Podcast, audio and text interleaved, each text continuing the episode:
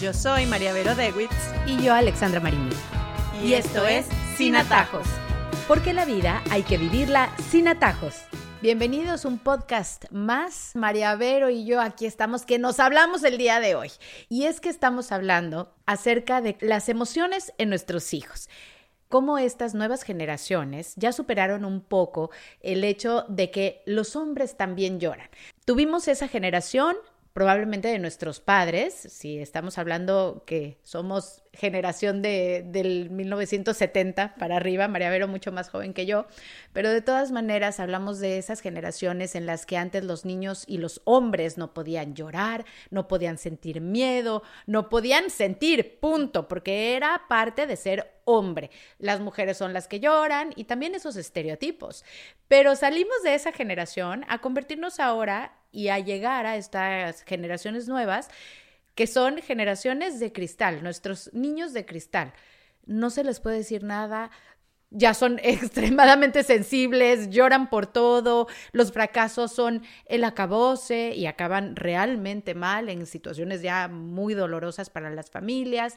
¿Y cómo encontrar ese punto medio? Queremos educar niños emocionalmente fuertes en todo el sentido de la palabra. Yo creo que la educación de las emociones es el secreto de una paternidad y maternidad exitosa. Yo creo que si los papás supiéramos la importancia que tiene educar las emociones en nuestros hijos, no los mandaríamos al colegio, no mentira. sí los mandaríamos, pero exigiríamos al colegio que, que educaran mucho más esto y nosotros incluso nos dedicaríamos mucho más a educar las emociones, porque las emociones pueden llevarte a éxitos inimaginables o pueden llevarte a una vida de verdad de sufrimiento, solo por no saber manejar las emociones que sientes, ¿no? Yo creo que en primer lugar, y siempre creo que lo he dicho cuando hablo de este tema, es entender qué son las emociones, ¿no? Y que las emociones se sienten, están allí, no las mandamos nosotros. Es decir, decirle a nuestros hijos en algún momento determinado, no tienes que estar triste por eso, o no te puedes poner bravo por eso, no es real, porque están bravos o están tristes o están felices, se sienten, no hay manera de no sentirlas, ¿no? Entonces, entender eso es el primer paso. Entonces, ¿qué puedo hacer yo con esas emociones? Eso es lo que tenemos que trabajar. Cuando te sientes triste, ¿qué haces? Cuando te sientes feliz, ¿qué haces? Cuando te sientes bravo, ¿qué haces con eso? ¿Cómo lo manejas? ¿Cómo te afecta tu cuerpo? ¿Cómo te afecta tu impulsividad? Hay personas mucho más impulsivas. Yo, por ejemplo, soy como dicen en Venezuela, un fosforito. Me prendo rapidísimo, ¿no? Y respondo así como un resorte. Bueno, pero hay que conocernos. Hay gente que no, hay gente que es mucho más calmada, que es mucho más ecuánime. Hay gente, por ejemplo, que vive las emociones muy intensamente. Entonces, cuando está triste, está tristísimo y está por el piso, pero cuando está feliz, está eufórico. O sea, todas esas eh, maneras de ser y maneras de vivir las emociones, es importante que las conozcamos, ¿no? Y que nuestros hijos se conozcan a ellos mismos. ¿Cómo reacciono yo cuando algo me pone bravo. Bueno, yo pego golpes, ok. Entonces, si esa es mi reacción inicial, ¿cómo voy a trabajarla? Porque obviamente no me puedo ir por la vida pegando golpes cada vez que me pongo bravo. Y tenemos un ejemplo que acaba de suceder, ¿no? O sea, lo que pasó en los Óscares, que todo el mundo ha hablado de eso y ya la verdad me parece eh, un poco trillado hablarlo, pero es una ocasión para enseñar a nuestros hijos, no para caerle encima a este señor y decir otra vez y cancelarlo, no, sino para decir, bueno, ¿Qué hizo él con esa emoción que sentía? ¿Justificada o no? No vamos a tocar ese tema. Él en ese momento sintió una emoción y ¿qué hizo con ella? ¿No? Bueno, se dejó llevar por la emoción, estuvo correcta esa decisión, pudo pensarlo más, qué consecuencias le trajo actuar así. O sea, yo creo que ese tema es muy importante porque ese es el tema que creo que hemos fallado con esta generación de cristal. O sea, los hemos invitado a sentir mucho, pero no los hemos enseñado a que somos dueños de nosotros mismos, ¿no? Y que las emociones no nos pueden llevar por la vida. Entonces, ah, entonces ya me siento muy triste, no puedo ir a trabajar por una semana porque estoy muy triste. Sí, bueno, es verdad. Pero bueno, a veces hay que manejar esa tristeza, hay que aprender a vivir con la tristeza, moverse con la tristeza. ¿Cómo salgo yo de allí, no? O sea, esa segunda parte. O sea, qué bueno que estamos sintiendo. Ahora, ¿qué hacemos con lo que sentimos? Bueno, hablamos de los hijos, eh, reconocer y validar todas esas emociones. Y me pareció muy importante lo que acabas de decir, que es muy importante que los niños identifiquen esas emociones y sus propias reacciones para empezar a trabajar en ellas. Ahora, en los adultos, vamos a hablar de los adultos. Cómo trabajar con los adultos. En el caso de la familia, de tus pareja, probablemente los adolescentes en donde empiezas a darte cuenta que hay reacciones que no los van a llevar a nada bueno. Entonces, manejar en adultos las emociones y como papá, ¿no? Tal vez, o como esposa o como esposo, poder trabajar en familia también esa educación emocional que es bien importante. Mira, la gente se siente tentada a decir no, ya yo soy así, ya yo crecí y ya yo no puedo cambiar. Pero hay una cosa maravillosa que se llama la neuroplasticidad en el cerebro. ¿Qué quiere decir eso? Que el cerebro es plástico. ¿Qué quiere decir eso? Que hasta que estemos viejitos podemos cambiar la manera en la que actuamos, la manera en que aprendemos, etc. O sea, el cerebro puede amoldarse a estos nuevos caminos que le vamos creando, ¿no? Entonces, el cerebro se puede entrenar toda la vida. Entonces, esa justificación de yo soy así, lo siento, soy violento, así crecí y pego gritos, no es una justificación real, aunque sea una tentación, ¿no? Y yo creo que es conocerse a uno mismo y saber de qué pie cojea es el primer paso, porque no es solo enseñar a nuestros hijos, sino que si tú le dices a tus, a tus hijos, bueno, contrólate, no pueden tirar la puerta, pero ven que la mamá tira la puerta seis veces al día, pues al final el mejor educador es fray ejemplo, ¿no? Y ellos están viendo que les estamos enseñando algo que nosotros no hacemos, ¿no? Yo creo que es muy importante decirnos las cosas, pero no hablar cuando estamos en la emoción hablar cuando estamos en la emoción, probablemente lo que estamos es descargándonos, probablemente estamos diciendo cosas que no queremos, luego nos tenemos que arrepentir, pedir perdón. Entonces, hay ciertas técnicas que incluso los psicólogos eh, recomiendan de cómo calmarte cuando estás en el momento del apogeo de la emoción. Para cada persona es distinto. Hay unos que les sirve contar, hay otros que les sirve respirar, hay otros que les sirve irse, montarse en el carro y salir, hay otros que les sirve trancarse en el cuarto, hay otros que les sirve ponerse unos audífonos, no sé. Cada quien tiene que descubrir su manera. Pero luego que la emoción bajó, que siempre bajan, no nos vamos a quedar siempre en la emoción, ahí es donde podemos racionalmente hablar con nuestra pareja, hablar con nuestro hijo, etcétera, en donde podemos darnos cuenta de esa emoción que vivimos, de ese impulso que logramos o no logramos controlar. Si hay que pedir disculpas, pues se piden, o las veces que haga falta, ¿no? Porque, bueno, somos humanos y nos equivocamos. Pero sí creo que tiene que haber un acuerdo de conocernos y que las personas que vivan con nosotros o que están cerca de nosotros nos conozcan y sepamos de qué flaquean. Por ejemplo, yo le puedo decir a mi esposo, mira, yo tengo un disparador, y esto es eh, personal, ¿no? A mí, cuando los niños se portan mal en público, yo me vuelvo como loca. O sea, yo reacciono completamente porque para mí es un disparador. No sé, hay otros que un disparador puede ser, eh, no sé, ver la casa desordenada, o otro puede ser la impuntualidad. No sé, para mí es salir a un sitio y que los niños empiecen a molestar a los demás. O sea, me pongo...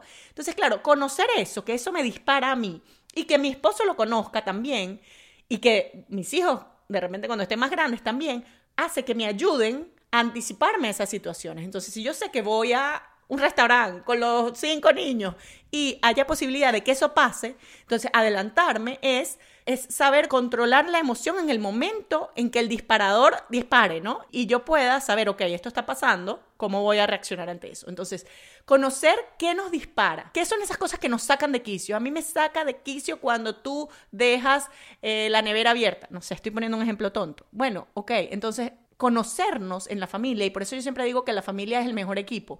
Cuando nos conocemos y nos ayudamos mutuamente, las cosas son mucho más fáciles, ¿no? O sea, ya yo sé que si eso te dispara, ¿cómo decirte incluso una palabra? Te digo una palabra y te digo, hey, y ya uno reconoce, ok, en este momento la estoy perdiendo, entonces puedo calmarme. O sea, esas técnicas, esas pequeñas técnicas nos ayudan, porque sí es verdad que las emociones a veces se sienten muy fuertes, ¿no? O a veces el incluso entender, y lo que hablábamos el otro día de no minimizar, ¿no? Eh, a veces los hombres sienten la tentación, como no pueden resolvernos el problema, entonces tienden a minimizar el problema. No, no tienes por qué estar así de triste, la verdad es que eres una exagerada, que dramática, eh, de, la novela, eres... Eh, eh". No, o sea, esto lo estoy sintiendo, entonces no te voy a minimizar, sino que te voy a comprender, te voy a apoyar o te voy a dejar sola o en ese momento me llevo a los niños porque sé que lo necesitas, etc. Entonces yo creo que conocer también, por ejemplo, los procesos hormonales de las mujeres, que no tenemos la culpa. ¿ah? no tenemos la culpa. Pero bueno, lo sentimos así. Y sí, puede ser que nos volvamos un poco locas, pero, pero nosotros no queremos tampoco hacerlo, ¿no? Pero nos pasa. Entonces, y con nuestras hijas niñas también. Entonces, ay, no, nos burlamos de la niña que está dramática. Bueno, pero ella se siente así, entonces no nos vamos a burlar, no le vamos a decir no tienes por qué sentirse a ti, no seas exagerada, no, sino acompañarnos, ¿no? Yo creo que la familia cumple una labor fundamental en que todos hijos y padres seamos emocionalmente fuertes, podamos manejar nuestras emociones, podamos ser cada vez más dueños de nosotros mismos, porque al final es eso. Ay, no me acuerdo cuál filósofo, Platón creo que decía que tenemos dos caballos, un caballo blanco y un caballo negro y había que amarrarlos y llevarlos al compás, ¿no? Que fueran al compás. Yo creo que el cuerpo nos tira mucho, las emociones, los placeres, etcétera, y tenemos que recordar que ser dueños de nosotros mismos es mandar con la cabeza. La cabeza es la que tiene que regir nuestro comportamiento, porque cuando nos dejamos llevar por esa emoción, pues bueno, saltan fuegos artificiales. Y esto me lleva a pensar un poco en aquella película de Disney que me pareció fabulosa, incluso se me hizo tan difícil para niños. Los niños no lo entienden y los padres a medias nos quedamos. Ves estos personajes en los que tienen estas emociones muy claras, ¿no? Inside Out, a esa película me refiero. Entonces ves el, el, el rojo aquel y, y demás, porque tendemos, y lo hemos hablado mucho en este podcast, a hacer de lado esas emociones negativas, ¿no? El estar enojado, el estar triste. O sea, todos tienen que ser felices, todo es bonito y más ahorita con las redes sociales, en donde Facebook toda la vida es perfecta, en donde las fotografías de Instagram son eh, espectaculares y esa no es la vida. La vida también viene en azul. Estás triste, ese momento o ese recuerdo de felicidad se puede convertir en un momento de tristeza y un recuerdo de tristeza. Entonces, la importancia de esos dos caballos que habla Platón, del que hablaste ahorita, cómo es importante y saludable reconocer y validar esos dos tipos de emociones, positivas y negativas. Sí, y permitirnos sentir esto, ¿no? Y que esto no nos derrumbe. O sea, yo creo que hoy en día el error está en sentir, como tú dices, que la felicidad es estar alegre todo el tiempo. Y no es así. La felicidad no es estar bien todo el tiempo. La felicidad no es ausencia de sufrimiento. La felicidad no es ausencia de fracasos. La felicidad es saber dirigir mi vida hacia un fin con todas estas cosas que me pasan con lo bueno, con lo malo y seguir adelante, ¿no? Y no congelarme y no petrificarme y no tumbarme, sino seguir adelante, así sea a través de una enfermedad, así sea a través de algo malo que me pasó, así sea cuando me puse una meta y no lo logré y eso me frustra, etcétera, ¿no? Y yo creo, y creo que lo hemos hablado bastante aquí en el podcast también, ya tenemos suficientes capítulos como para decir que ya lo hemos hablado. Yo creo que darle a nuestros hijos la posibilidad de sentir estas emociones negativas es importante y muchas veces les robamos esa capacidad porque queremos todo el tiempo que estén contentos, que la niñez sea mágica, que no sufran nada, que estén todo el tiempo felices, que todo les vaya bien, que tengan éxito en todo lo que se propongan. Y bueno, sí, es el amor capaz el que nos lleva a querer su bien, pero el problema es qué es el bien, porque tenemos claro que el amor es querer el bien de alguien. ¿Qué es el bien?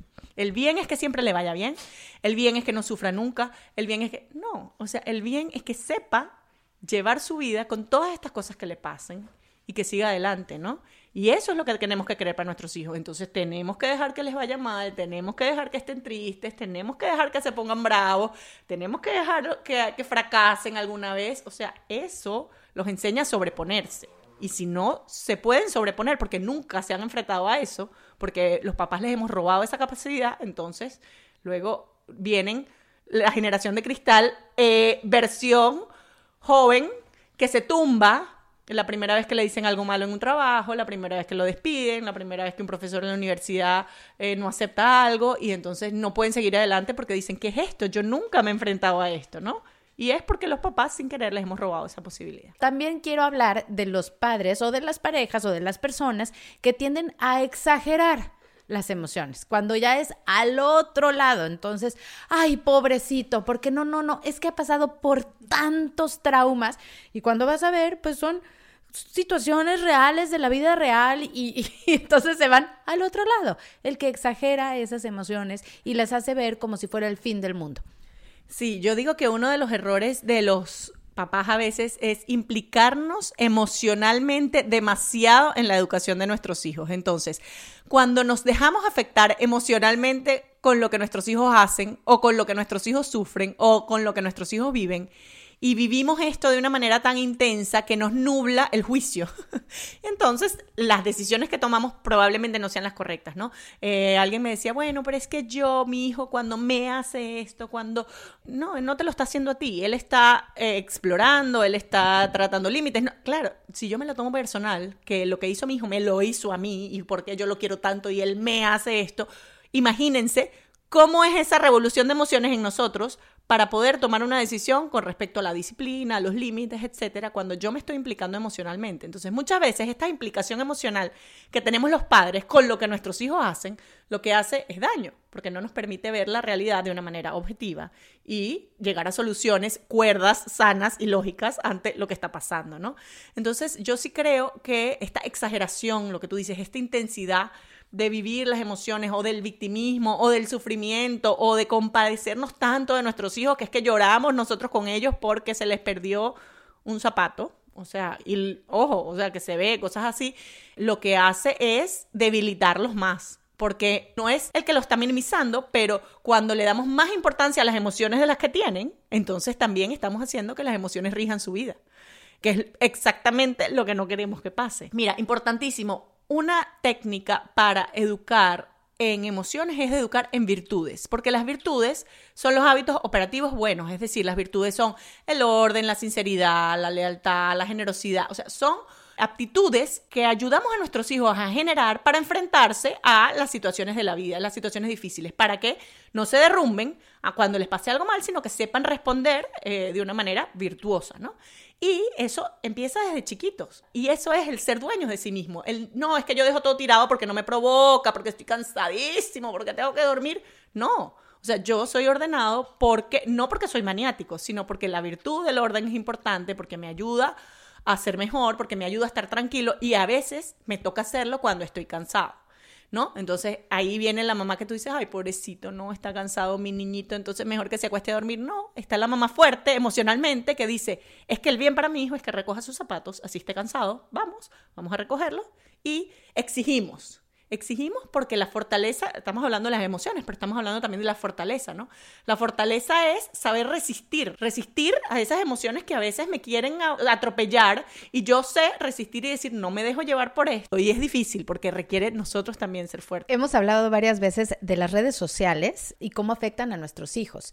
Emocionalmente están muy entrelazadas, ¿no? Con nuestros hijos actualmente y con estas nuevas generaciones. Nosotros estamos dentro de este mundo, pero digamos que ya pasamos ciertas situaciones de nuestras vidas en los que era importantísimo el pertenecer. Ya estamos un poquito más allá de que eh, efectivamente nuestros amigos los contamos con los dedos de la mano y demás, pero ellos están descubriendo el mundo en este sentido y cómo como padres poder enseñarles y ayudarles a que no te hace ser mejor o peor la cantidad de likes o la cantidad de followers que tengas se me hace bien difícil y siento que sí es parte de las emociones, de, de, ser emocionalmente fuerte para comprender que es un pasatiempo, que es una herramienta probablemente para estar en contacto con los demás, pero hasta ahí. ¿Qué opinas tú de esto? Sí, eh, la vida social de nuestros hijos se está desarrollando mucho más en las redes que en la vida real. Y efectivamente, como tú dices, esa vida social implica mis emociones. O sea, la emoción de eh, sentirme feliz porque soy aceptado o la emoción de sentir rabia o tristeza porque no estoy siendo aceptado y eso lo están viviendo ellos en redes.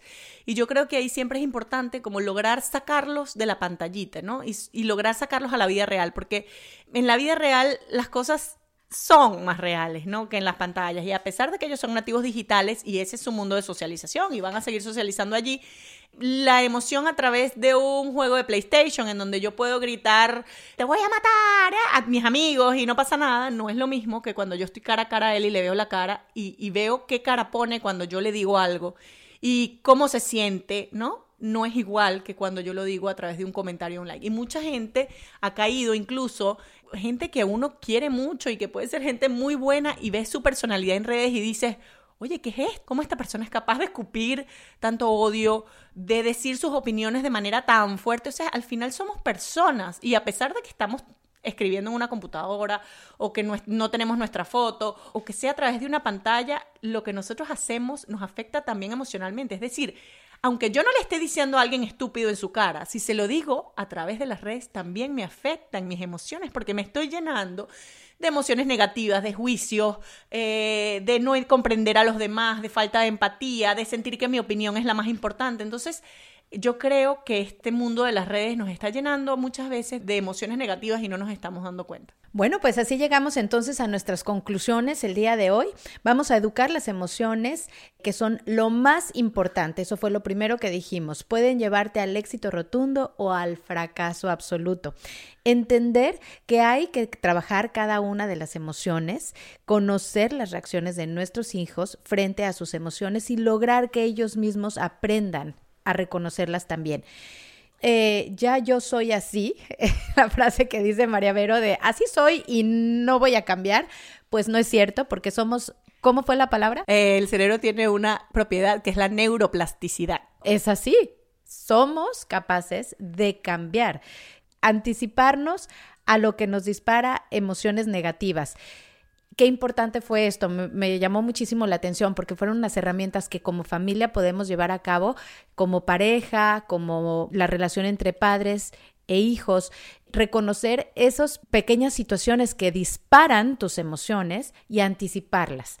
Respetar y acompañarnos en nuestras emociones, la familia es súper importante en validar nuestras emociones, la felicidad es saber seguir adelante con lo bueno y lo malo. Hablamos de la exageración de las emociones y educar en virtudes. Esa fue una herramienta que es la perfecta, el educar en virtudes para poder controlar las emociones. Y al final hablamos de las emociones en las redes sociales y cómo al escudarnos detrás de la pantalla sacamos lo peor de nosotros mismos. Y eso es muy peligroso. Saber controlar también nuestras emociones a través incluso de esa pantalla que no es otra vez el mundo real. ¿Cuánto nos vamos a tardar diciendo esto una y otra vez? Pero lo seguiremos haciendo porque esto es real. Así que tenemos una invitación especial para todos ustedes. Para que por favor nos escriban a sinatajospodcast.gmail.com y nos cuenten todo lo que les parece, el feedback, eh, qué comentarios tienen y si tienen sugerencia de temas, pues ahí estaremos felices de leerlo. Pero no nos den muy duro porque nuestras emociones se dañan. Muchas gracias. Yo soy Alexandra Mariño. Y yo, María Vero de Witz. Y esto es Sin Atajos. Porque la vida hay que vivirla sin atajos.